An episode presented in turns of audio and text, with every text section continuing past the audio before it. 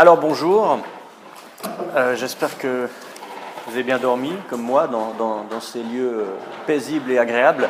Euh, je tiens tout d'abord à remercier l'organisation d'Academia Christiana de m'avoir invité, ce qui était une invitation pour moi aussi surprenante que- qu'agréable, dans la mesure où je, suis issu et j'évolue dans un milieu qui est très, très éloigné des, préoccupations catholiques a priori.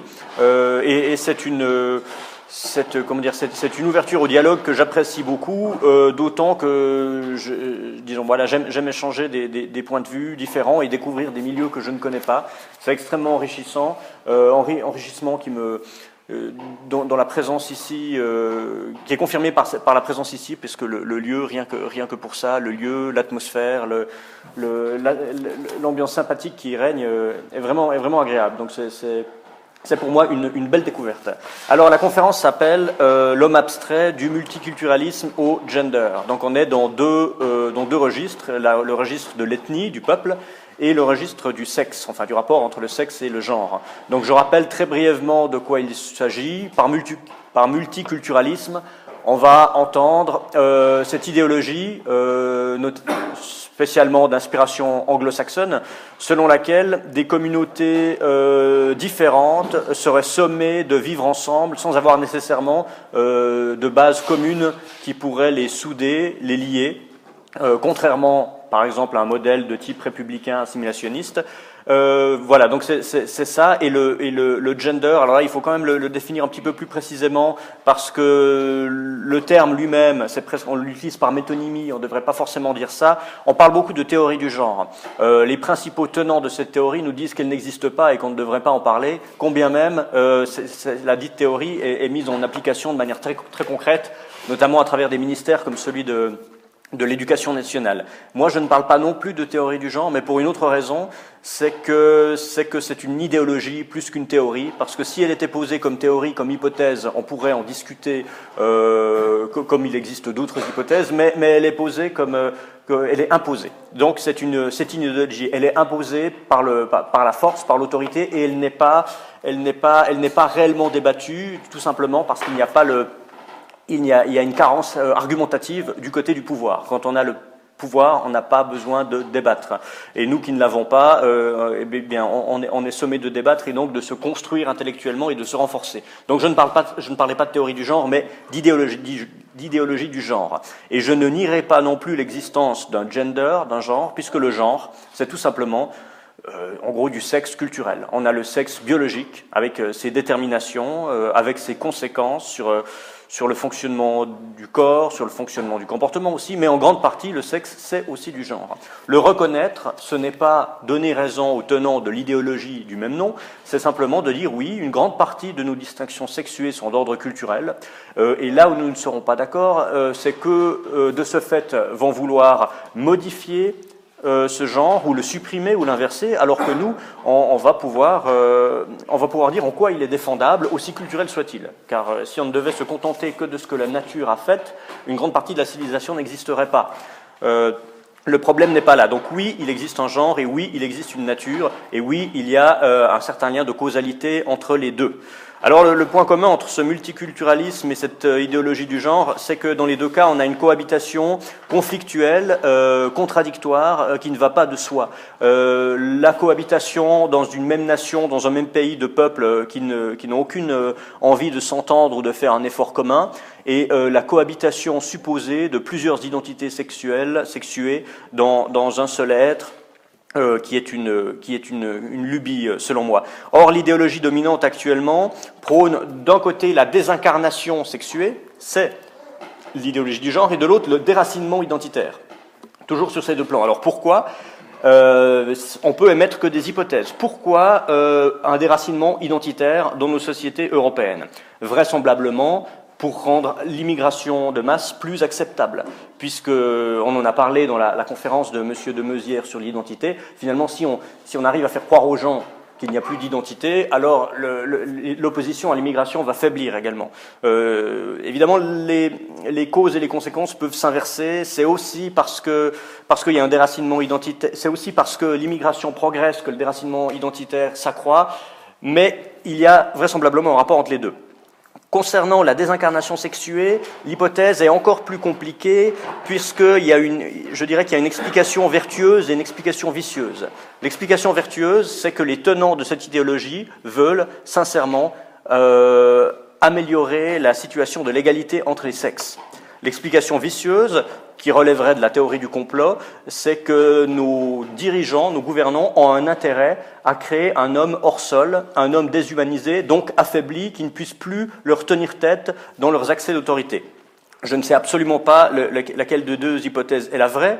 Euh, celle dont je viens de parler, euh, je peux évidemment pas la prouver et elle est tellement extrême que je m'en méfie. Comme, euh, comme est extrême chaque tentative qu'un gouvernement a lorsqu'il décide d'affaiblir ou de tuer son propre peuple, c'est très violent. C'est comme, euh, comme, un père qui, voudrait affaiblir ou tuer ses propres enfants. C'est possible, ça s'est vu, mais il faut prendre avec des pincettes. Et quant à l'hypothèse vertueuse, selon laquelle ces ministres voudraient vraiment qu'il y ait une meilleure égalité entre les hommes et les femmes, je m'en méfie aussi beaucoup parce que je pense qu'il faut être d'une grande naïveté pour croire que le, la, conséquence de l'idéologie du genre, ce soit euh, l'harmonie entre hommes et femmes. Je vous renvoie à ce propos euh, au récent livre de d'Eugénie Bastier sur le, sur le féminisme qui explique que plus le féminisme a progressé et plus euh, certains types de violences machistes, le manque de respect, la fin de la galanterie sont allés euh, de pair. Euh, elle le dit dans son, elle, le dit un peu caricaturalement dans son livre, entre, entre Musset et Bouba, il y a eu le féminisme. Bon, c'est une boutade, mais je trouve que c'est tout ça pour dire que cette hypothèse vertueuse de dire développons cette idéologie pour améliorer l'égalité des sexes, je n'y crois pas et je ne suis pas sûr que, les chantres de cette idéologie y croient non plus. En 1796, euh, Joseph de Maistre écrivait dans ses considérations sur la France Il n'y a point d'homme dans le monde, j'ai vu dans ma vie des Français, des Italiens, des Russes, je sais même, grâce à Montesquieu, qu'on peut être persan, mais quant à l'homme, je déclare ne l'avoir rencontré de ma vie. S'il existe, c'est bien à mon insu.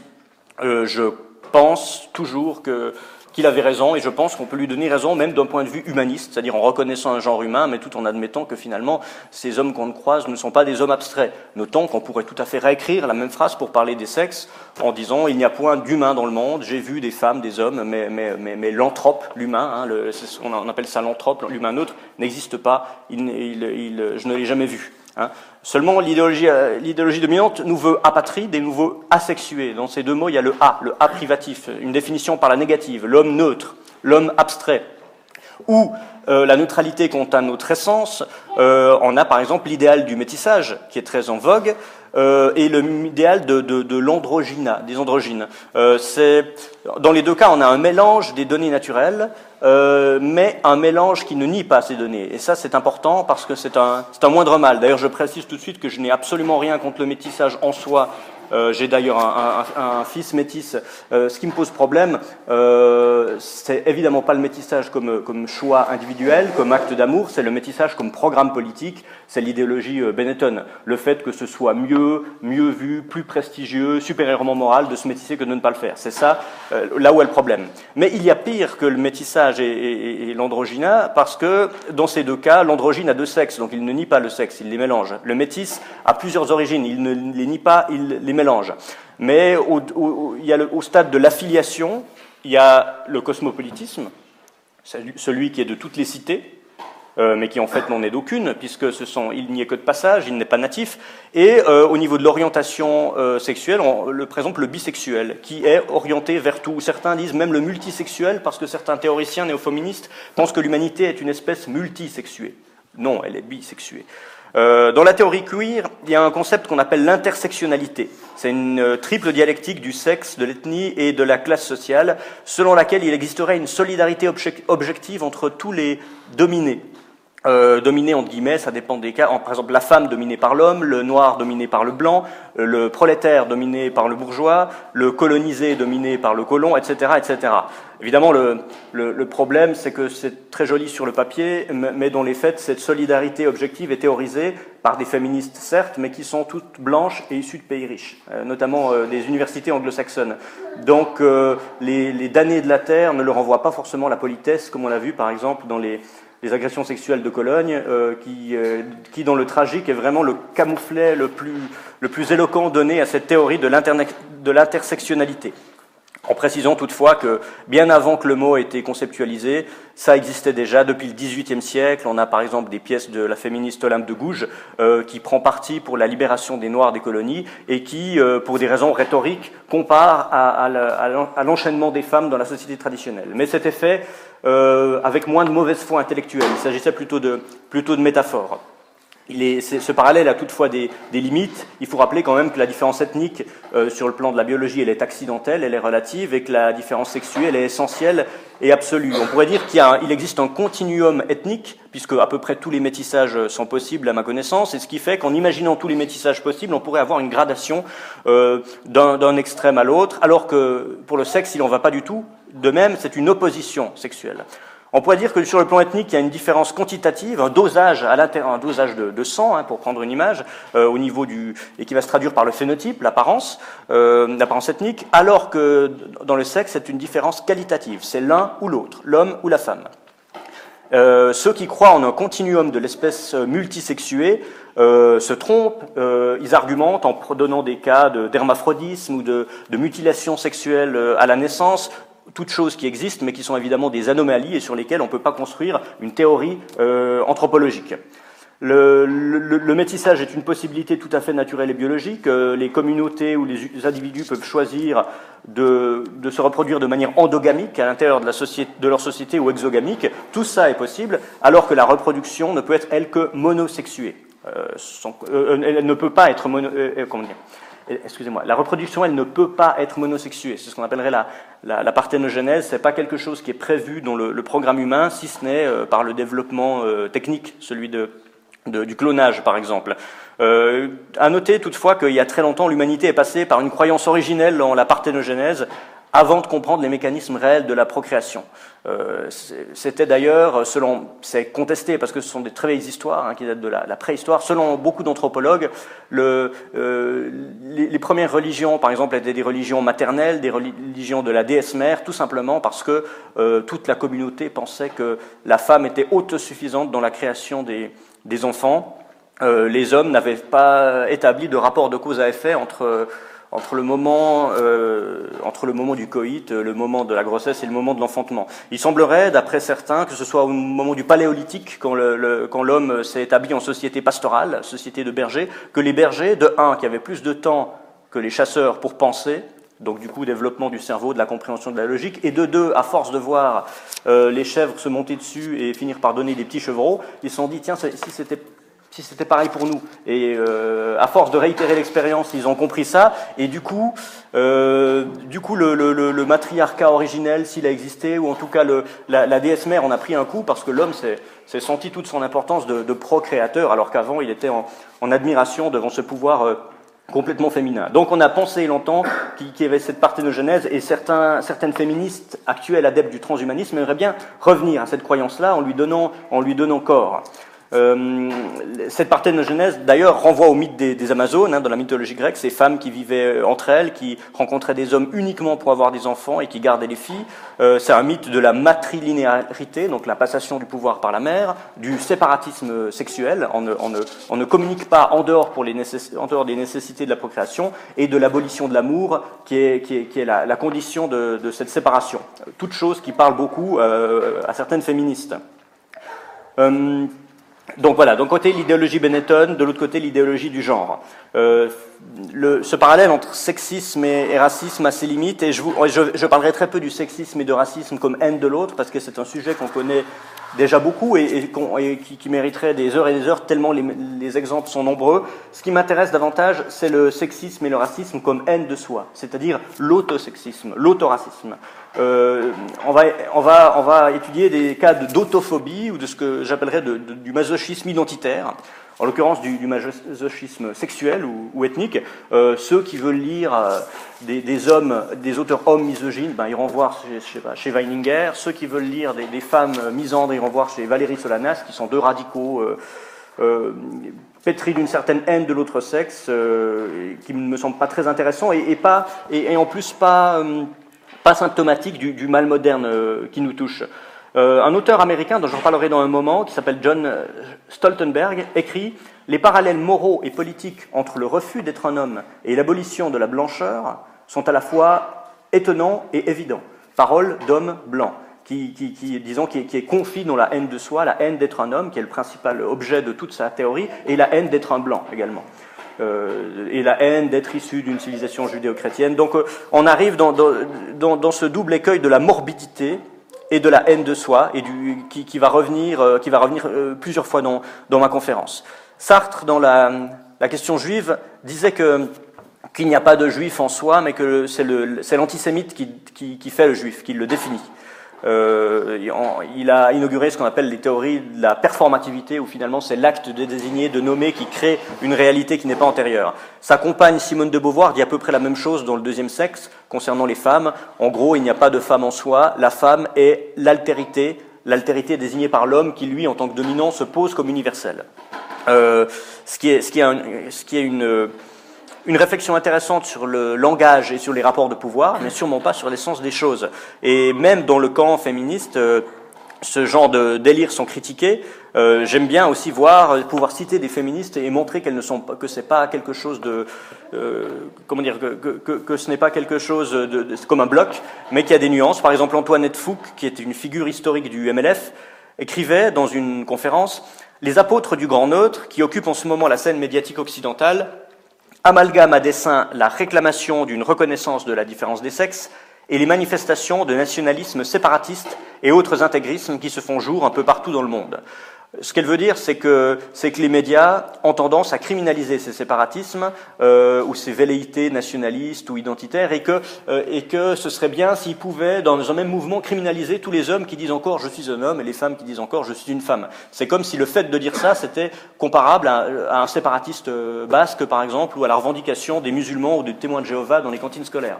Euh, c'est assez grave d'en arriver là. Et c'est là tout le paradoxe de l'antiracisme d'un côté et de l'antisexisme de l'autre. Euh, l'antiracisme nie l'existence des races, l'antisexisme nie l'existence des sexes, on peut discuter des termes, des mots, mais c'est ça. Euh, or, les féministes, qui sont des antisexistes, finissent par nier l'objet même qu'elles prétendent défendre, c'est-à-dire les femmes. Euh, c'est pas le cas de toutes, mais le néo-féminisme nie la femme, donc se retrouve dans l'incapacité de la défendre sur le plan pratique. Ma position à moi, et vous l'aurez compris, elle est différentialiste. Hein, on parle d'ethno-différentialisme, de différentialisme culturel. Eh bien, j'ajouterai le différentialisme sexuel, ce qui est euh, plus plus aristotélicien que platonicien, si, si on veut. Hein. On a parlé hier d'Aristote, je vois même qu'il est en vente, comme quoi c'est un best-seller qui, qui, fonctionne toujours. Je n'irai pas, pas jusqu'à dire qu'Aristote est pour l'égalité des sexes, loin s'en faut, mais, euh, il est, mais il a une position qui me semble beaucoup plus raisonnable, euh, beaucoup, moins, beaucoup moins dure et radicale que celle de, que celle de, de Platon. Euh, chez Aristote, on a une altérité euh, ontologique entre l'homme et la femme, une hétérogénéité, alors que chez Platon, c'est vraiment une inégalité euh, de fait. Aristote, on le sait, explique que l'enfant paraît parce que euh, l'homme apporte la forme et la femme apporte la matière. Euh, ce qui est, bon, voilà, une, explication scientifique qui a sans doute ses limites, mais qui a, qui a le mérite d'exprimer la complémentarité des deux sexes dans la famille et la création d'enfants et une certaine horizontalité. Je pense que nos antiracistes et féministes euh, contemporains sont beaucoup plus platoniciens qu'aristotéliciens. Alors évidemment, en prenant le contre-pied en termes de jugement, mais en faisant la même réflexion, puisque pour eux, toute différence implique une hiérarchie. Et comme ils veulent éviter la discrimination, donc la hiérarchie, ils finissent par nier la différence, que Platon affirme selon le même raisonnement. Tout, le problème est là. Euh, euh, et, c'est drôle de voir, évidemment, on en, ce, débat Platon comme Aristote, on n'en parle pas souvent, mais je voyais encore dans un article récent d'un docteur en droit de, l'université de Liège, qui est Nicolas Thirion, qui s'en prenait à ses collègues juristes minoritaires qui critiquaient les lois Taubira et qui soutenaient la, la, manif pour tous. Il trouvait ça scandaleux parce qu'il trouvait que ses collègues, euh, qu'il qualifiait évidemment de néo-réactionnaires, étaient des aristotéliciens. Deuxième insulte dans sa bouche, puisqu'ils prétendaient fixer le juste et l'injuste en fonction des causes finales, comme dans Aristote. Et là, en l'occurrence, les, les causes finales du mariage. Ce qui, évidemment, dans la vision postmoderne du droit, euh, convient, convient pas. Euh, Platon, alors non, Platon, c'est beaucoup, plus, beaucoup plus dur. Platon, c'est l'infériorité de la femme, hein, notamment dans l'échelle des réincarnations. Dans le Timée, il écrit Des hommes qui étaient nés, tous ceux qui étaient lâches ou qui passaient leur vie dans l'injustice, c'est un propos vraisemblable qu'en femme, ils furent changés à la seconde naissance. Voilà, donc mesdemoiselles, je ne sais pas ce que vous avez fait dans une autre vie selon Platon, mais ça ne devait pas être, ça devait pas être tout beau.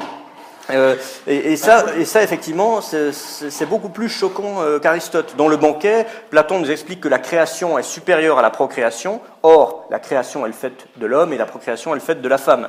Il y a une égalité chez Platon, une certaine égalité, mais c'est une égalité par l'esprit. L'homme et la femme ne deviennent égales que si on minore leurs caractéristiques euh, sexuelles et physiques. Un petit peu comme, euh, comme chez saint Augustin, je ne sais plus quelle est la formule, mais sexus nullus in anima ou quelque chose comme ça, c'est-à-dire que l'homme et il n'y a pas de, de, de de sexe dans l'âme, et c'est pour ça que l'homme et la femme sont égaux par, euh, par l'âme. C'est une vision très compartimentée des rapports corps-esprit, très peu synthétique, et c'est d'ailleurs à la base de, philosophiquement de, l'idéalisme euh, platonicien. Dans la République, donc ce, cette dystopie euh, un peu totalitaire mais intéressante de, de, Platon, on a une certaine égalité dans la cité de demain qu'il espère par la virilisation des femmes. On leur demande de se viriliser, on leur demande d'abandonner l'oikos. L'oikos, c'est le foyer, la famille, hein, ce qui va donner économie, écologie, euh, pour entrer dans une société collectiviste inspirée euh, beaucoup par Sparte. D'ailleurs, Socrate, son maître, était très critiqué par les, Athéniens pour sa spartomanie. Euh, et, voilà, il, séparait en gros les fonctions biologiques et sociales de la femme, contrairement à Aristote qui liait son, son essence et sa fonction. Euh, c'est intéressant de voir discrédit de la féminité plus destruction de la cellule familiale. C'était le programme de Platon. Comme par hasard, c'est aussi le programme des, néo-féministes. Et dernier texte de Platon euh, que je veux passer en revue, c'est le, banquet, c'est celui où on trouve le mythe de, de l'androgyne originelle qui est articulé par euh, un des personnages du banquet, Aristophane. Donc je vous, je vous, le fais brièvement. Il y a trois races originelles les hommes issus du soleil, les femmes issues de la terre et les androgynes issus de la lune. Tous ces êtres, en fait, ont le, sont des êtres euh, doublés par rapport à nous. Ils ont, ils ont exactement tous les mêmes organes que nous, mais à chaque fois deux fois. Euh, ce qui fait que les hommes et la femme ont, respectivement deux organes euh, sexués, et les androgynes en ont un de chaque. Et ensuite, comme dans le mythe de la tour de Babel, l'arrogance des humains fait que, que les dieux les, les, les, les brisent, la foudre de Zeus, et les répartissent sur le monde entier. Ils sont séparés en deux. en souvenir de ça, la cicatrice ombilicale de leur séparation, le nombril. Euh, un grand sentiment de mélancolie, la quête de l'origine, donc retrouver sa moitié, hein, l'expression vient de là, d'où le fantasme de l'ambisexualité, puisque leur moitié pouvait être un même ou un autre, et ce serait une explication psychologique du trouble amoureux, le manque euh, de, de l'origine. Dans le banquet, Platon écrit C'est de ce moment que date l'amour inné des hommes les uns pour les autres. L'amour recompose l'antique nature, s'efforce de fondre deux êtres en un seul et de guérir la nature humaine. Euh, c'est un beau mythe qui évidemment n'a euh, aucun fondement scientifique dans la mesure où il y a cette phrase en biologie que j'aime bien qui dit qu'il n'y a pas de neutralité initiale qui précéderait la sexuation. La sexuation est à l'origine, en tout cas dans l'espèce humaine. Après, il y a des espèces euh, végétales, il y a beaucoup de diversité dans la nature, mais c'est le cas pour, l'espèce humaine. Mais la double conséquence de ce mythe de l'androgyne originelle, d'une part, c'est de donner une légitimation mythologique de l'homosexualité, et de, créer une forme de, puritanisme euh, qui, est aussi au fondement de l'amour platonique, dont on peut avoir une vision romantique, euh, euh, courtoise, chevaleresque, très belle, mais qui reste, qui reste un amour puritain. je suis assez d'accord avec Julius Evola qui, dans sa métaphysique du sexe, disait que l'amour platonique est une forme quand même inférieure d'amour, car incomplète, car désincarnée. Alors pourquoi est-ce que ce mythe légitime l'homosexualité? Euh, alors là, je vais me permettre de citer un, scientifique, Patrick Thor, qui est un grand spécialiste de Darwin, qui dans son, son livre Sexe, race et culture écrit Dans l'univers du mythe platonicien, le sexisme, si l'on peut dire, favorise l'homme homosexuel en tant qu'issu de deux fois mâle, autrement dit, accorde une prime considérable à l'homogène, tandis qu'il infériorise sensiblement la descendance hétérosexuelle du mixte, tant il affirme d'emblée l'infériorité de l'androgyne dont il est issu. Donc voilà, euh, cette, fidélité au modèle originel de l'androgyne arrive à conjuguer, ce qui est très fort chez, Platon, mais ce qui, est, tout à fait cohérent, à la fois l'affirmation de l'inégalité des, sexes et l'affirmation d'une supériorité euh, morale de l'homosexualité, qu'on va retrouver dans certains mouvements, euh, aujourd'hui, dans certains mouvements lesbiens féministes. Donc ce puritanisme platonicien, si je voulais être un peu taquin, je pourrais dire qu'on le retrouve dans les grands monothéismes, euh, dans celui que, vous représentez. Euh, seulement, ce serait, ce serait, ce serait pas très courtois de la part d'un invité comme moi de dire ce genre de choses, et surtout, ce serait pas très exact en fait. Enfin, ce serait caricatural. C'est sans doute vrai pour une partie du, du christianisme, mais euh, comme le relève euh, Christopher Lash, qui est un écrivain protestant américain connu pour, pour, pour, avoir théorisé les idées antilibérales, il est écrit dans, dans un texte qui s'appelle Les mystères de l'attirance, de tout temps, l'importance centrale de l'incarnation dans la doctrine chrétienne a barré la route aux influences platonisantes et gnosticisantes qui auraient autrement mis le christianisme sur le même plan que les religions qui aspirent au nirvana, l'extinction du désir. Et il fait effectivement référence dans ce texte à une, partie du christianisme médiéval de, certaines époques, un christianisme euh, paganisant, euh, avec une dimension sensuelle plus, plus importante, et qui donc a évité cette, euh, ce puritanisme qu'on retrouve chez Platon, et l'idée que ce qu'il évité grâce à l'incarnation, et peut-être aussi grâce à la figure de la Vierge, des figures comme ça, est intéressante et le distinguerait de d'autres tendances chrétiennes qui, elles, n'évitent pas cet écueil, cet écueil puritain. De toute façon, quoi qu'il en soit, l'androgynie, ce, mythe de l'être euh, unisexe, est un contresens linguistique dans les termes. Unisexe, c'est comme dire un, deux. C'est pas possible, ça ne veut rien dire. Le, sexe, par principe, est duel dans, le, genre humain, donc il ne peut pas être uni. Euh, ce, mythe euh, traduit sans doute un, fantasme primaire et assez régressif d'auto-engendrement. Hein. on retrouve l'idée de la parthénogenèse, puisque, puisque, puisque l'androgyne, on peut imaginer, euh, il y avait, je crois, une nouvelle de Tournier qui, racontait ça, comment un androgyne se fécondait lui-même pour être, pour être autonome. Donc un idéal de perfection, parce qu'être parfait, c'est ne pas avoir besoin des autres. on arrive à un caractère autosuffisant, une autonomie absolue, donc à la fois la liberté, l'indépendance, la perfection. si l'androgyne existait, ça donnerait une espèce d'ubermensch euh, autiste, euh, c'est-à-dire complètement complètement persuadé de sa propre autosuffisance. Euh, en agissant comme il agit, il, nie la reproduction, puisqu'il s'auto-reproduit. En niant la reproduction, il nie la sexualité, puisque euh, un, coït androginal s'apparente plus ou moins à une forme de masturbation procréative. Donc, euh, et en niant la sexualité, il nie évidemment l'autre, la femme, l'homme, enfin l'autre. Euh, et, le puritanisme est une morbidité, puisque le puritanisme finit par nier l'existence de l'autre et, de la sienne, dans le cas des, des, masochismes identitaires dont, je parlais. pour prendre un point de vue psychanalytique, parce que je pense que dans les mythes, la psychanalyse peut nous apprendre quelque chose, l'essayiste Vincent Dussol, dans un livre qui s'appelle La domination féminine, écrit L'androgyne se révèle à travers cette propension à l'infantilisation et atteste du refus de l'altérité, du refoulement de la sexualité et plus que tout du déni de la mort. L'androgyne renvoie à l'immortalité et au refoulement de la procréation. Derrière ce mythe de l'androgyne se dissimule par conséquent aujourd'hui le refus d'accepter la différence sexuelle. Je pense que c'est assez exact. Et même euh, une féministe convaincue comme euh, Elisabeth Badinter concède que l'androgynie, euh, le, enfin le, croire au mythe ou à l'idéal ou poser l'androgynie comme idéal euh, mène à l'individualisme et que, et que l'individualisme évidemment n'est pas très favorable au couple. Donc euh, c'est presque une presque une conséquence philosophique et morale logique. On cherche à la, à la neutralité, mais de la neutralité de soi à la neutralisation de l'autre, hein, on commence par le nier, inutile, puis par l'exterminer, il n'y a qu'un pas. C'est le même mot neutre, neutre, qui vient du latin ne ou terre. Ça veut dire ni, ni, ni l'un, ni l'autre.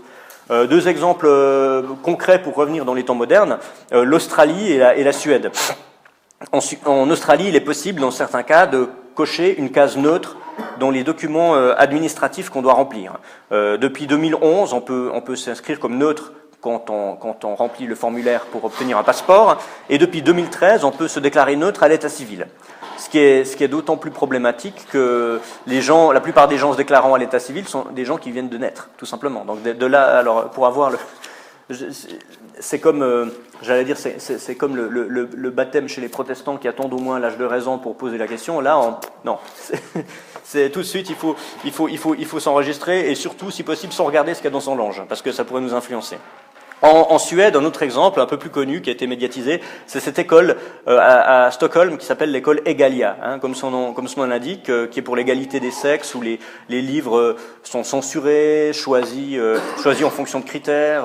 tous les animaux des livres d'enfants doivent être plus ou moins des couples homosexuels où les, où les, où les, races et les genres se mélangent. Et surtout, ce qui nous intéresse dans, dans notre sujet, c'est que on a imposé l'usage du pronom suédois euh, han, je sais pas comment ça se dit, H-E-N, qui est en fait un pronom neutre qu'on pourrait traduire en anglais par it ou en allemand par s. Euh, c'est utilisé en suédois pour définir les, animaux et les choses. Et maintenant, les enfants doivent être définis comme ça, par défaut, de façon à ce qu'on évite de dire il ou elle, qui existe aussi dans la, langue suédoise. Euh, on voit donc dans cet exemple que la désexualisation loin d'amener à une émancipation, comme nous le disent les féministes, peut amener au contraire à une déshumanisation. Si on passe du il ou elle au ça, c'est certainement pas une libération, c'est une déshumanisation. On est ramené au rang de, l'animal et surtout de la chose. C'est une réification. Ce qui, évidemment, fait tout à fait l'affaire de la société marchande, qui est la première à faire la promotion euh, de ce genre d'expérience d'apprenti sorcier. Euh, comme Caroline de Haas, par exemple, qui est porte-parole de l'association Oser le féminisme. Je vois que rien que son nom fait rire, c'est dire. Ben, c'est vrai qu'elle en a fait des, belles ces, derniers temps. Dont le monde du, du 24 août 2011 dit Ne nions pas les différences entre les êtres, mais devenons indifférents aux différences. Nous ferons ainsi un grand pas en avant vers l'égalité. Et là, on retrouve ce puritanisme, cacher cette différence que je ne saurais voir, hein, qui se ramène toujours quand même, par définitive, au, sexe et aux manifestations du sexe, et la morbidité. Ça laisse entendre qu'on nous parle beaucoup de guerre des sexes, il s'agit plutôt de guerre contre le sexe. Il faut, et l'indifférence des sexes qu'elle prône, est-ce que ce ne serait pas une indifférence au sexe?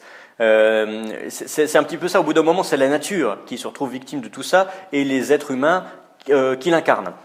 Si on regarde brièvement, euh, pour contredire ça, selon trois perspectives, celle de la biologie, celle de la psychologie et celle de la, de la culture.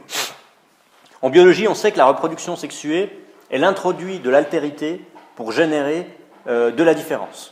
En tout cas, la reproduction sexuée humaine. C'est le contraire, là aussi, du clonage et de la parthénogénèse, qui peut-être seront possibles un jour parce qu'elles sont techniquement possibles, mais d'une part, effectivement, n'ont pas été prévues dans notre bagage naturel.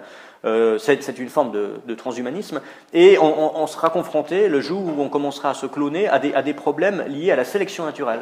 Parce que le clonage étant la reproduction du même, et comme nous vivons dans un biotope qui a toujours beaucoup évolué, mais qui évolue encore beaucoup plus vite aujourd'hui, il sera très difficile de s'adapter euh, si, si, si on est la reproduction de, de, gens morts euh, liés à, d'autres biotopes. Ce qui est bien la preuve que la nature fait bien les choses en ayant prévu une, une génération sexuée et non pas, euh, et non, pas non sexuée.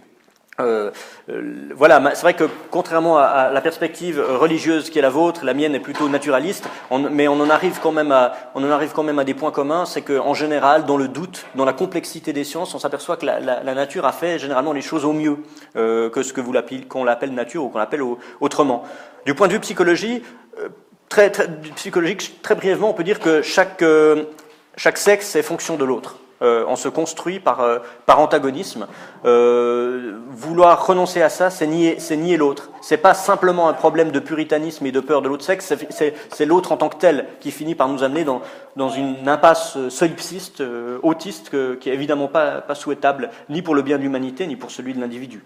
Et d'un point de vue culturaliste, si on étudie les grands anthropologues, Lévi-Strauss et autres, on s'aperçoit qu'il y a de nombreuses communautés, les communautés les plus proches de la tradition, qui, sans se connaître, ont des points communs, comme le fait de séparer ce qui doit, ce qui doit selon elle, ne pas être confondu. Euh, Lévi-Strauss parle par exemple de d'un peuple qui sépare les jumeaux à la naissance pour, euh, pour, que, pour, éviter qu'ils soient confondus. La circoncision rituelle pourrait être vue comme une confirmation de, de la sexuation. Les rites de passage dans toutes les sociétés euh, euh servent aussi à ça, euh, à, à, distinguer l'enfance de l'âge adulte et à cet, et à cet âge-là à distinguer le rite propre à l'homme et le rite de passage propre à la femme qui ne sont évidemment pas les mêmes.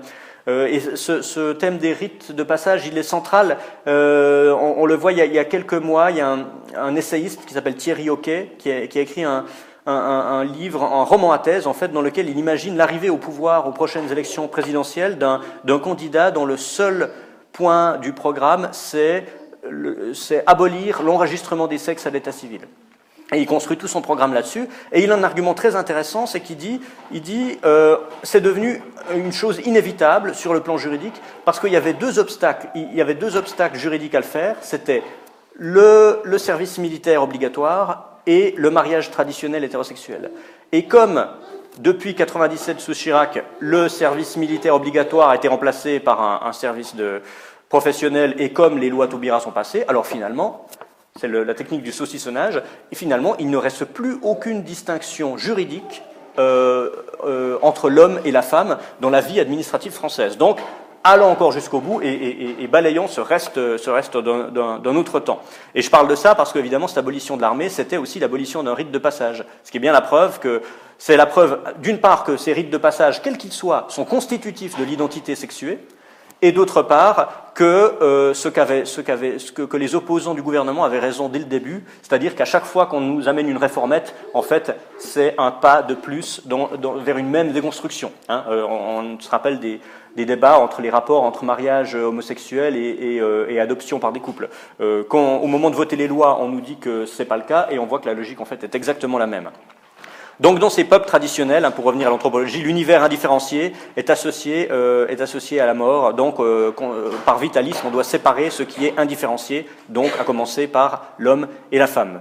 L'humanité étant une espèce où les, les différences sexuelles sont les plus marquées sur le plan de l'organisation cognitive et psychique par rapport à, à d'autres espèces. Ce qui est bien la preuve que le genre, que je continue d'affirmer, est une spécificité humaine, euh, chez, parce que c'est lié à une culture, et que nous avons une culture, euh, que nous sommes éduqués, que nous sommes en progrès constant. Euh, la plupart des animaux euh, se distinguent avant tout par le sexe biologique, et c'est que ces gens ne font plus qu'un, puisque le genre n'est pas réductible à l'instinct.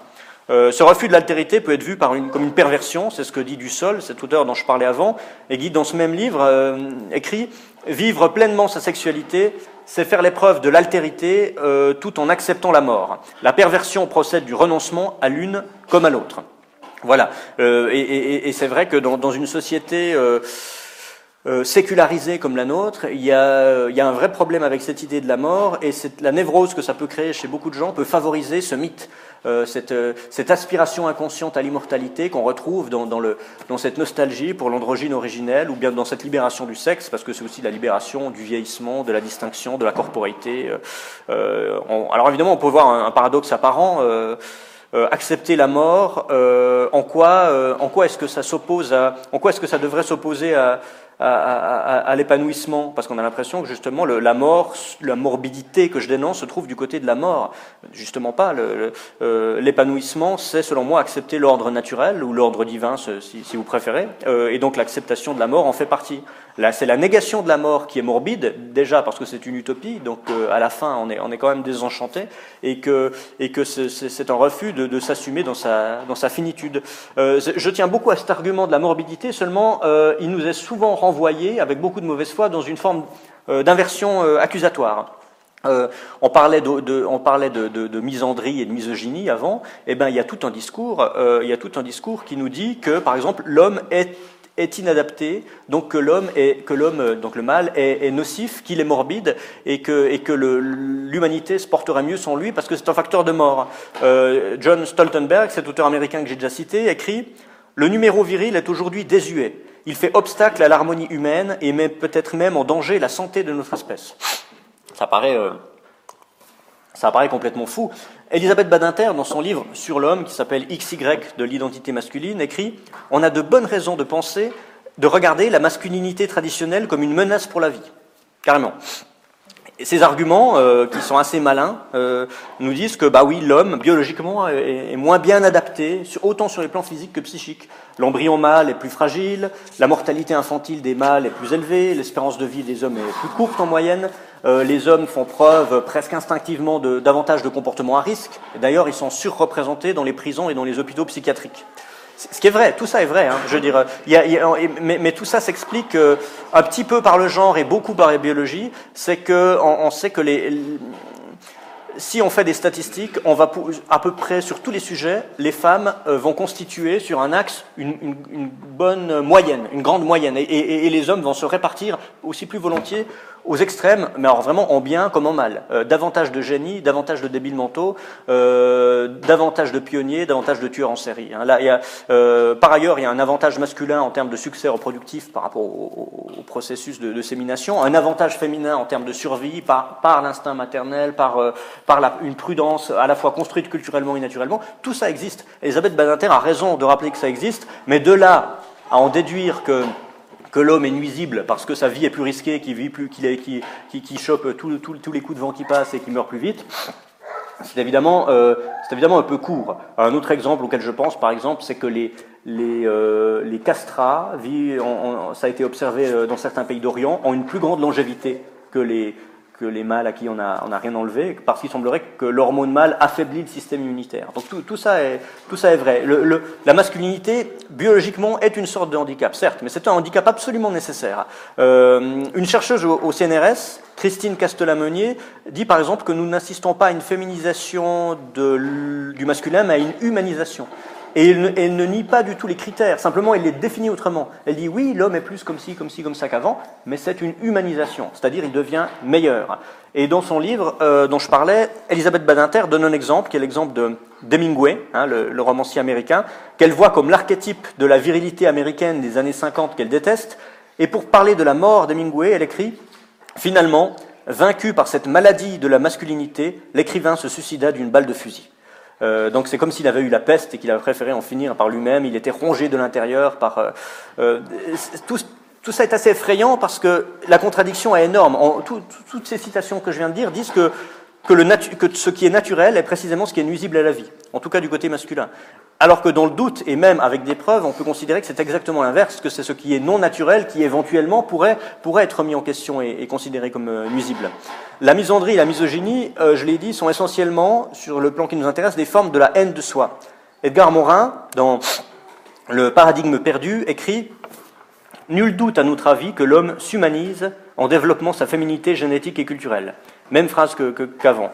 Euh, le sociologue Georges Falconet, dans La fabrication des mâles, écrit La virilité est un mythe terroriste, un concept creux et mythique. Donc là, on monte en, on monte en puissance hein, dans l'extrémisme. Euh, et du côté des femmes, c'est pas mieux. Euh, pour beaucoup de féministes, la libération des femmes, c'est surtout une injonction à se libérer de la féminité, non pas du patriarcat, non pas de la violence, se libérer de la féminité, qui est le premier ennemi bien avant l'homme hein, chez, elle. Euh, Simone de Beauvoir, qui avait, un, recul beaucoup plus critique par rapport à ça, et qui voyait bien que cette idéologie était d'origine américaine, alors qu'elle essayait de développer quelque chose de plus, plus européen, écrivait dans le deuxième sexe Les Américaines pensent volontiers que la femme en tant que telle n'a plus lieu. Si une attardée se prend encore pour une femme, ses amis lui conseillent de se faire psychanalyser afin de se délivrer de cette obsession. C'est un peu ironique, mais euh, je pense qu'il a vraiment rencontré ce genre de, discours quand il donnait des conférences aux États-Unis, euh, par exemple. Euh, Betty Friedan, voilà un exemple américain, fondatrice de la National Organization for Women, dans, dans son livre écrit, écrit que la féminité est un état puéril dont il faut se délivrer, que le problème de la ménagère américaine, c'est qu'elle est enfante à vie et qu'elle doit atteindre la maturité et l'état adulte en se débarrassant de la féminité. Donc, comme je disais avant, les féministes sont des antisexistes, elles veulent libérer les femmes, mais elles veulent libérer de la féminité parce que c'est ça qu'elles euh, qu'elle détestent, et du coup, on ne sait plus vraiment qui elles défendent, à part, à part une femme abstraite devenue un anthrope euh, abstrait. Euh, une, autre figure radicale américaine, figure du, militantisme féministe et lesbien, Tigress Atkinson pense, elle, que les femmes doivent se suicider en tant que femmes. C'est la formule qu'elle utilise. On ne sait pas vraiment ce que, ce que ça veut dire. Si, si c'est lié à la, à la, réincarnation platonicienne, peut-être, se suicider pour renaître homme, hein, je ne sais pas. Euh, et évidemment, cette, cette misogynie est, associée aux spécificités euh, féminines, donc, euh, dont la première, on pense à la maternité. Gisèle Halimi, par exemple, dans La cause des femmes, écrit Un refus radical de la maternité m'emplissait entièrement. Mon corps m'avait trahi. Il m'avait tendu un piège, parce qu'elle était tombée enceinte. Hein. un spermatozoïde avait rencontré par hasard un ovule et il aurait fallu laisser faire ça. Autant me nier moi-même dans son livre où elle, donc elle fait la, promotion de l'avortement en, replaçant son, propre cas. Donc c'est une négation de la, naturalité. Euh, je donner un exemple d'automisogynie encore qui est plus ancien, moins représentatif, mais qui est assez, assez amusant. Euh, enfin, si on a un peu d'humour noir, du moins. C'est le cas de Madeleine Pelletier au début du XXe siècle, euh, une militante proche des milieux anarchistes et communistes et de la, la, SFIO notamment, qui se baladaient toujours avec des vêtements d'hommes et les cheveux courts, ce qui était assez rare à l'époque, qui militaient, alors pour des choses assez étranges, par exemple, les militaient pour l'admission des femmes dans les loges maçonniques régulières. Elle-même était membre d'une loge maçonnique particulière. Elle a été arrêtée euh, pour avoir perpétré des avortements illégaux chez elle, mais euh, elle, a elle est surtout l'auteur d'une petite brochure parue en 1914 qui s'adresse aux mères de famille et qui s'appelle L'éducation féministe des filles. Elle dit par exemple que dès la naissance de l'enfant, il faut choisir un prénom, euh, comment dire, épicène. Elle écrit Le nom de la petite fille sera choisi parmi ceux qui, communs aux deux sexes, ne diffèrent au masculin et au féminin que par l'orthographe. André, René, Paul sont préférés à Marie, Louise ou Georgette. Donc ça, c'est très, Voilà, elles vont, elles vont être contentes après les petites. et alors, et puis une fois qu'elles grandissent, il faut les habiller en petits garçons, ça c'est important, à la fois pour des raisons pratiques, pour monter aux arbres, explique-t-elle, et puis pour uniformiser les sexes afin d'effacer les différences. Euh, elle, prétend, elle, parle, elle, elle en fait, elle, elle, déguise toujours la virilisation sous une uniformisation. C'est pas vraiment de, quoi il s'agit. Il faut offrir à la petite fille des jouets militaires et surtout pas des jouets qui évoquent la vie domestique. Et euh, euh, il faut éviter les rubans et les falbalas, tout ce qui évoque la coquetterie. Parce que, dit-elle, ce n'est pas en effet la coquetterie en elle-même qui est dangereuse, c'est le sentiment que la petite fille y acquiert de sa féminité. Et plus radical encore, il faut isoler sa fille des autres filles. Donc ne pas l'amener à l'école, mais lui faire l'école à la maison, parce que la mettre en classe, c'est lui faire prendre le risque de la contagion de la féminité. Euh, donc il faut la retirer de l'école publique, lui donner des cours privés, et attention, il faut que les cours privés soient donnés par un instituteur et non pas une institutrice, parce que l'institutrice pourrait la contaminer par sa féminité. Euh, évidemment, comme c'est une communiste, elle, essaie quand même de penser un peu aux pauvres, euh, parce que l'école privée, tout le monde ne peut pas. Donc elle dit, la mère atténuera autant que possible les mauvais effets de l'éducation publique en proscrivant la fréquentation des condisciples en dehors des heures de classe. Donc si vous n'avez pas l'argent euh, ou les moyens d'offrir à votre fille euh, une propre éducation, au moins vous la retirerez très vite euh, pour pas qu'elle aille jouer à la marelle, parce que ça, c'est dangereux. L'éducatrice féministe, écrit-elle, habituera sa fille à se défendre seule, et lorsqu'elle aura le dessous, loin de la plaindre, elle affectera de la mépriser. Donc c'est voilà, on est entre les Amazones et une version féminine de Sparte. Euh, il faut lui. Alors c'est intéressant parce que par contre elle pense qu'il faut lui enseigner l'art des travaux ménagers, ce qui pourrait choquer nos, nos féministes actuelles, mais c'est dans un, un, un, sens bien particulier. Il faut qu'elle qu'elle qu'elle sache tenir une maison, tout simplement parce qu'il faut qu'elle apprenne à vivre seule et qu'elle évite de se mettre en couple. Donc il faut qu'elle soit le plus autonome possible, qu'elle sache tout faire. Il faut lui enseigner à la fois l'art des travaux ménagers et l'art de ne pas les aimer. Euh, donc il faut qu'elle puisse faire ça, mais il faut surtout pas qu'elle trouve du plaisir, parce que une chose en entraînant une autre, après on se met à tricoter, c'est l'escalade. Hein. Euh, D'ailleurs, elle dit toujours il faut encourager le développement du marché de la dentelle, de la broderie et des travaux de tricot. On devrait pouvoir trouver toutes ces choses-là sur les marchés de tous les villages pour éviter d'avoir à les faire soi-même. Ce qui, là aussi, euh, du point de vue d'une socialiste, est, est, assez amusant quand on pense à la critique qu'elle aurait pu faire de la marchandisation ou de l'artisanat ou de ce genre de choses. Elle écrit Il faut dresser sa fille de telle sorte qu'elle puisse, au besoin, plus tard, se passer de l'affection des autres. On lui montrera quelle source de chagrin est la sensibilité qui infériorise l'individu dans la lutte pour la vie, en faisant de lui la dupe de ceux qui ne sont pas sensibles. Donc voilà, comme les Amazones, éviter l'amour. Euh, L'entraîner aussi à la résistance à la douleur, à l'épreuve du froid. Euh, y a même, euh, elle parle même de torture où on lui fait tenir une pile électrique mouillée entre les deux doigts pour lui, lui, lui faire subir euh, la résistance au voltage. Enfin, ça, ça va assez loin. Euh, censure des lectures, bien sûr. Cendrillon, faut pas parce que ça encourage la coquetterie. Barbe bleue non plus, parce que, écrit-elle, il n'est pas bon de faire lire à la petite fille dont on veut faire une féministe des contes où la femme tremble devant son mari. Euh, de toute façon, il faut proscrire les livres où le personnage féminin est une femme, étrangement, parce que ces livres sont si mal écrits, selon elle, qu'il vaut mieux attendre que d'autres aient, été écrits. Quand la petite fille aura 13 ans, euh, il faudra euh, la faire promener seule dans la campagne avec trois objets, une bicyclette, une carte géographique et un revolver. Sais pas ce qui va lui arriver, mais c'est un, survival comme dans les, films d'horreur. Mais avec ces trois objets-là, elle devrait retrouver son chemin et, agresser les, ours rencontrés au coin des bois, ou les hommes surtout, je pense.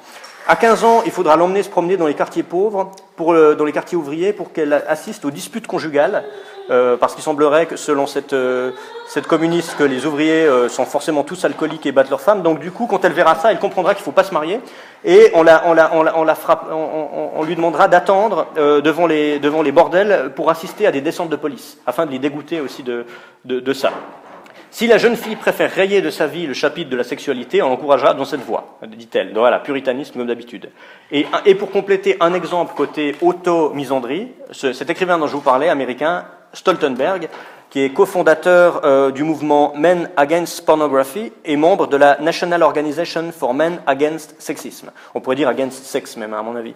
Euh, alors, lui, c'est typiquement le type qui, uni qui, universalise sa propre nervose. névrose. Il avoue un sentiment d'anxiété à l'égard de la de la virilité des autres hommes dont on ne sait pas si elle lui fait peur, s'il l'envie, parce qu'il est, il est homosexuel, mais il vit en couple avec une militante lesbienne antipornographique. Euh, et, et, il fonde toute sa théorie sur le viol. En gros, pour, pour lui, la, la relation entre hétéro, hétérosexuelle entre les sexes euh, part d'un paradigme qui est le viol. Donc euh, c'est toujours le problème des gens non seulement qui universalisent leur névrose, mais qui parlent d'une anomalie, d'un problème, d'une violence, pour en faire une théorie euh, générale. Il écrit La virilité est un canular personnel et social, c'est le paradigme de l'injustice. Refuser de croire à la virilité, c'est euh, adopter une position personnelle et éthique qui s'oppose à toutes les injustices commises en son nom, et c'est contribuer à l'explosion cosmique de la liberté humaine. Euh, il prend la métaphore du Dr Jekyll et Mr Hyde. Il dit Dr Jekyll, c'est le moi humain, Mr Hyde, c'est le moi viril. Il faut que le premier triomphe du, second. L'horizontalité humaine contre la verticalité virile. Et selon lui, euh, il a trois modèles, ça va vous faire rire. C'est Socrate, Jésus-Christ et Martin Luther King, qui sont, selon lui, trois hommes qui ont fait triompher le moi humain sur le moi viril et qui sont devenus des anthropes, comme on dit. C'est-à-dire plus des mâles, mais des, hommes qui, ont, qui ont dépassé ça. Et il demande, mais pourquoi est-il si difficile et si impensable de vivre en tant que traître à cette classe de sexe? Puisqu'il revendique ce qu'il appelle la trahison sexuelle, c'est-à-dire trahir sa, euh, bah, trahir le, en l'occurrence la communauté, euh, la communauté virile. Il diabolise d'ailleurs la, la, camaraderie virile. Il fait l'éloge des mères célibataires, non pas parce qu'elles sont courageuses de, de, prendre en charge une famille, mais parce qu'il pense que c'est carrément mieux. Il dit les mères célibataires sont les meilleures. Elles ont compris que leurs enfants euh, disposeraient d'une meilleure éducation parce qu'ils seraient débarrassés de tout modèle viril dans la famille. Euh, donc, euh, donc les filles ne seront plus opprimées et les garçons pourront se construire euh, dans, dans l'ambi, l'ambisexualité ambiguë. Voilà. Le sexe masculin, d'ailleurs, le mot, lui-même est tellement sale qu'il n'en parle pas tellement. Il, appelle ça un simple prolongement de l'urètre entre les jambes. pour parler de l'érection, il parle du pénis gonflé de rage. les hommes sont, et les, les, hommes, mot aussi un peu sale, il les appelle ou des personnes nées avec un pénis, ou des humains élevés comme des hommes. Hein. Tout ça, c'est euh, citation. Euh, et la, seule chose qui concède à la sexualité, c'est qu'il dit oui, euh, l'orgasme est une bonne chose, mais tout de même, le, plus bel orgasme, c'est l'orgasme prostatique. Voilà, je laisse réfléchir à ça. donc c'est pas c'est pas, prostatique en un mot. Hein, voilà. Alors, il donne, alors ce type a un grand succès aux États-Unis. Il donne des conférences devant des communautés d'hommes névrosés. Et en sortant d'une de ces conférences, il explique au cours des dernières années, un nombre assez important d'humains nés avec une anatomie sexuelle masculine m'ont confié avoir renoncé, pour le moment ou pour longtemps, au rapport sexuel, ce qu'ils considèrent comme une victoire. C'est vraiment, euh, on, revient à ce thème du, puritanisme. D'ailleurs, il va très loin puisqu'il compare la masculinité à la race lui, il lui trouve le même caractère mythique et, et le même besoin d'inférioriser et d'exterminer ceux qui n'en sont pas ça va, ça va, ça va vraiment, euh, ça va vraiment très loin. Et au sujet du jour où les hommes n'existeront plus, puisqu'il pense à cette éventualité, il écrit J'ose dire que je souhaite voir cet avenir réalisé. Donc il souhaite son propre anéantissement. On voit dans, ce néo-féminisme-là, y compris quand il est le fait d'homme, que, que ce qu'on appelait avant la lutte contre le patriarcat, la lutte contre la phallocratie, contre la suprématie masculine, est devenu beaucoup plus simplement une lutte contre la contre la, masculinité. Et ce monsieur Stoltenberg, dont le les livres s'appellent euh, Refuser d'être un homme, euh, Peut-on être un homme sans faire le mal? Euh, Jeu de mots dans la traduction française, c'était en anglais c'est the hand of manhood, donc la fin de la, masculinité. Euh, il pense que le problème euh, des couples qui ne s'entendent pas, du ras-le-bol des femmes actuelles, vient de l'excès de virilité de l'homme moderne euh, et non pas de, ce qui pourrait être son défaut de virilité. Et évidemment, le, le, fait est qu'il est assez mal placé pour donner des conseils d'épanouissement de couples hétérosexuels, puisqu'il est théoricien mais pas pratiquant. Et euh, si on donne la parole aux, si on donne la parole aux femmes, euh, à certaines femmes, on voit qu'il n'en est pas du tout euh, comme ça. La psychanalyste Hélène Vecchiali, par exemple, nous dit dans un livre, l'homme contemporain est un homme pasteurisé, c'est-à-dire stérilisé dans ses désirs, voire castré dans sa puissance et ses valeurs masculines.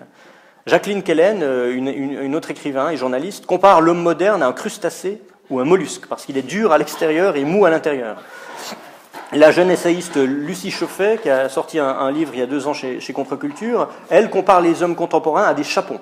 Donc autant de métaphores assez désagréables pour, pour nous, mais bon, voilà, qui, qui, qui signifient peut-être quelque chose. Euh, et c'est là où on en revient à la question de départ, c'est-à-dire le rapport entre les, les, sexes et les peuples, entre la question de genre et la question ethnique. C'est que, euh, je fais encore une citation d'une d'une femme qui s'appelle Ariana Stassinopoulos, qui, qui, qui portait euh, la contradiction contre les féministes américaines à, la grande époque, disait L'abolition unilatérale de la masculinité comporte les mêmes risques que le désarmement unilatéral, hein, à l'époque aussi de la crise nucléaire, de la guerre froide. Et, et, et, et, là, on en revient à cette question de la, de la mondialisation, toutes ces lubies dont on parle aujourd'hui, en fait, ne sont pas les lubies de l'humanité, sont les lubies d'une petite partie de l'Occident, hein, euh, qui se traduit surtout aux universités anglo-saxonnes de l'Europe de l'Ouest et de l'Europe du Nord, pour faire court. Euh, la plupart des peuples, y compris les peuples qui viennent sur nos terres, ne pensent évidemment pas du tout la même chose. C'est tout à leur honneur, mais ça leur donne un avantage contre nous. Il y a une dévirilisation qu'on peut éventuellement postuler. Euh, scientifiquement, on sait que le nombre de spermatozoïdes a tendance à diminuer, ce qui produit par effet une baisse démographique. Donc on a voilà un, cas de morbidité à l'échelle communautaire. Euh, on sait qu'on a, on a, on a remarqué, euh, y compris en France, qu'il y a une présence excessive d'œstrogènes dans, dans l'eau, y compris dans l'eau du lac, parce que c'est dû aussi aux effets de aux effets de, de, de, l'urine féminine chargée de, chargée de, résidus de pilules que les, que les, je le dis comme ça, mais que les, que les, les centres de, comment dire, de nettoyage des eaux n'arrivent pas nécessairement à filtrer. Euh, alors évidemment, le rapport de causalité entre les deux n'est pas, n'est pas clair. Tout ça, c'est des hypothèses. Un, un psychoanalyste euh, suisse euh, jungien, Alain Valterio, lui pense que c'est le dénigrement actuel de la virilité dans la société, la civilisation, qui provoque au contraire une recrudescence de l'infertilité masculine. Donc il pose une hypothèse psychosomatique difficile à prouver, mais, intéressante. Il pense que cette culture thérapeutique, euh, qu'il appelle la psyrose, est très, très négative. Il a écrit un livre très intéressant que je vous recommande, qui s'appelle Névrose Psy, euh, sous-titré Les effets de la psychologisation sur les mentalités. Je vous en lis un petit passage. Il dit La culture thérapeutique n'aime pas les garçons dont la brutalité est continuellement stigmatisée. Elle semble vouloir guérir les garçons d'être des garçons. La culture thérapeutique ne laisse pas seulement entendre aux hommes qu'il ne leur sera désormais plus nécessaire de prouver qu'ils sont virils, elle prétend aussi que c'est ce besoin qui les empêche d'être bien dans leur peau. L'égalité leur apparaît comme une permission de ne pas se mettre à l'épreuve de leur masculinité. Il faut avoir le courage de ne plus avoir de courage. La peur n'est plus un défi à relever, elle est une pathologie dont on va se guérir chez le thérapeute. Le mot volonté est devenu tabou, la ténacité, la persévérance, la constance sont des blasphèmes. Euh, voilà, on s'est intéressé plus à, la question culturelle que biologique, et je pense qu'elle joue un rôle dans, ce cadre-là. Euh, c'est ce que Proudhon, au, XIXe siècle, appelait la pornocratie, hein, qui, définissait comme l'effémination sociale. Je ne suis pas forcément d'accord, parce que je ne suis pas sûr euh, qu'on se féminise. je pense, comme je l'ai dit depuis le début, qu'on se désexualise, qu'on se neutralise, ce qui n'est pas tout à fait la même chose, parce que du coup, ce serait, assez misogyne de dire que nous nous féminisons, puisque, la féminisation féminité ne se définit pas par la négative, la féminité ne se définit pas par l'absence ou la, ou la décroissance de la masculinité, c'est quelque chose en soi. On se désexualise et, la masculinité en souffre, bien sûr, mais la féminité aussi. C'est pour ça que je ne suis pas tout à fait d'accord avec Proudhon, comme je ne suis pas forcément d'accord avec Zemmour, qui, qui, actualise un peu les thèses de, de Proudhon, et, auxquelles ses ennemis lui donnent raison d'ailleurs. Hein. Euh, Serge Julie, dans, dans le, le, Monde du 19 juin 2012, euh, écrivait La modernité de 68 c'est l'accélération de la féminisation du monde. Zemmour ne dit pas autre chose, sauf que Julie, lui, sont, sont, réjouis.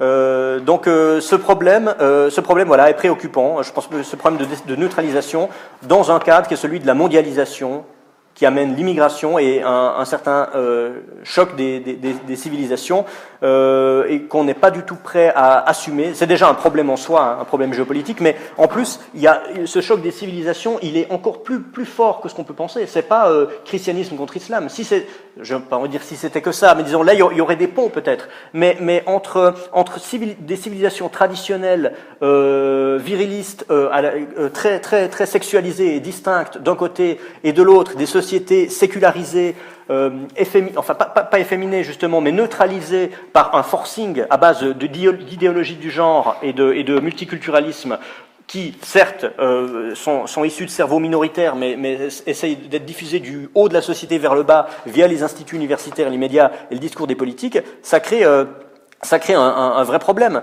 C'est une morbidité, puisque ça pousse quand même à une certaine destruction. C'est comme une hydre à deux têtes, un problème interne en soi, pour, un problème pour notre civilisation. C'est pas très sain, c'est pas très vitaliste de, de, continuer à penser comme ça, et un problème externe par rapport à notre rapport aux autres, aux musulmans notamment, hein, mais, mais aussi à beaucoup d'autres. Euh, je peux penser aussi à nos rapports internationaux avec, euh, avec des civilisations comme l'Asie ou l'Afrique. Euh, ce sera difficile de se faire respecter, de parler d'égal à égal, si on n'a pas ces bases, ces, ces, ces bases communes. Euh, donc pour terminer, moi ce, que, ce à quoi j'appellerais, c'est la nécessité d'un euh, ben, la double nécessité d'un réenracinement patriotique, identitaire, et d'une réincarnation euh, sexuelle, euh, corporelle. Euh, ça, c'est bon, on est, on est ce qu'on est. De toute façon, on, ne l'a jamais nié, donc le problème n'est pas là. Mais comme le genre existe et qu'on reconnaît son existence, il faut simplement pouvoir l'accepter, le défendre tel qu'il est, hein, quelles que soient les, évolutions futures, mais euh, accepter, accepter son incarnation corporelle et sexuée et, et, et assumer son identité de genre qui n'a rien de, de honteux. C'est le seul moyen d'éviter de devenir un homme neutre, d'éviter de devenir un homme abstrait et de pouvoir faire face aux, combats qui viennent et aux cohabitations difficiles, euh, voire, euh, voire polémologiques, euh, qui nous attendent dans un monde globalisé.